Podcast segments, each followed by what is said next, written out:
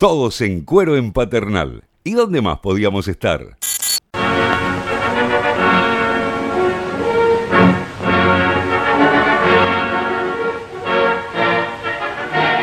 La granja de periodistas republicanos y su amigo invisible, el comisario Hernán Lombardi presentan Nuestro país es así, iluminando la verdad con la lámpara de la libertad.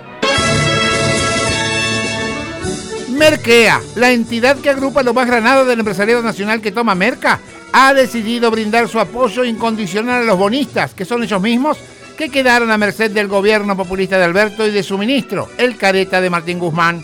Y aquí los vemos, reunidos en la sede de Merquea y ya con un par de gramos encima cada uno, preparándose para dirigirse más duros y más puestos que nunca hacia la Casa de Gobierno para amenazar al presidente con la fuerza de la razón.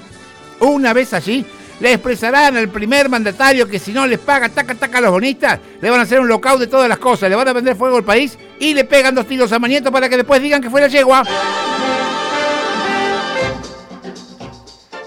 Con una agudeza sin igual y una capacidad analítica a prueba de datos de la realidad, Beatriz Arlo, una de las mentes más brillantes de su generación, quizás solo parangonable con la de su socia y amiga Margarita Stolbizer, probaron el alimento de los peronistas. Y aquí las vemos, comiéndose un plato de guiso de olla popular que las mujeres conurbanas les convidaron gustosas, quizás sin calcular que por el mandato de la aritmética dos niños mestizos se quedarían sin cenar. Y Beatriz y Margarita nos dicen, el guiso de olla popular nos pareció demasiado espeso. A Margarita no le gustó porque tenía poca carne, nos dice Beatriz con la cuchara aún en la mano.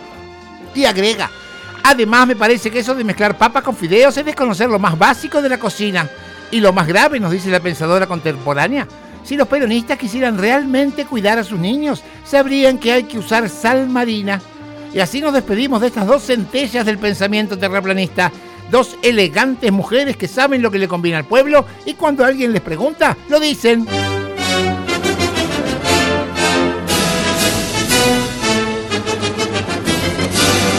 La democracia está amenazada. Así lo expresa el diputado de la Revolución de la Ex Alegría, el genial Mario Negri. Y sus razones tienen más peso que el peso del simpático gordito.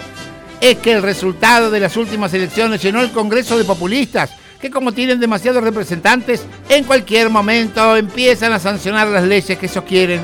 Y aquí lo vemos a don Mario Negri, tomando cartas en el asunto y dando comienzo a lo que ha dado en llamar la oposición del culo. Sí, porque los diputados de la revolución han decidido concurrir en las sesiones en culo, dar culo en culo y colocando la cabeza sobre sus bancas, dejan sus culos para el lado del presidente, aprietan el botón del votar con el culo, hablan con el culo y piden moción de orden con el culo también.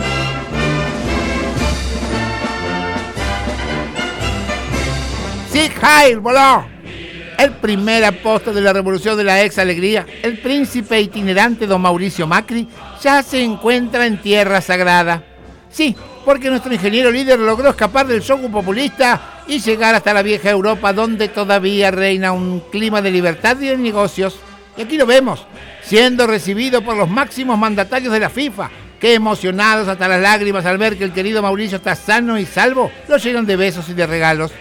Pero el príncipe itinerante no descansa y con una agenda pletórica de paseos por la playa, shopping, sesión de fotos, cabarute VIP, degustación de carozo, masaje completo y cenas exclusivas, se ha hecho un tiempo para enviar a la Juventud Terraplanista Pro unos mensajes grabados en forma de canción y acompañado por Mitsuko Uchida, quizá la mejor pianista del mundo, se encuentra grabando un disco con sus mejores cumbias, que incluyen renga de mesita, como los cagué, y también no culpes a la lluvia.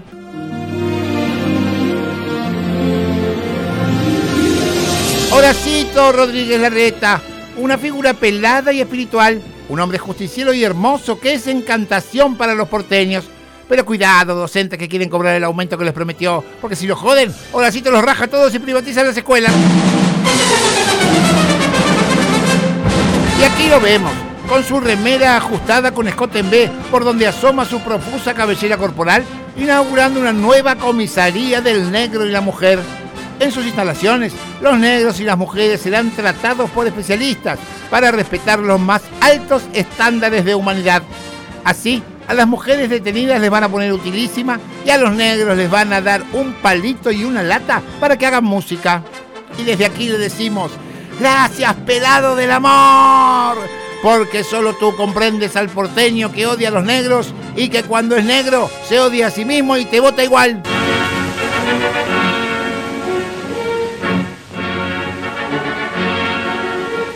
Y así nos despedimos del único noticiario de los argentinos.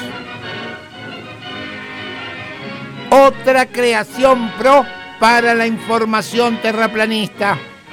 Hasta la próxima, amigos. Cuando volvamos a decirles, nuestro país es así. Así. Y es así.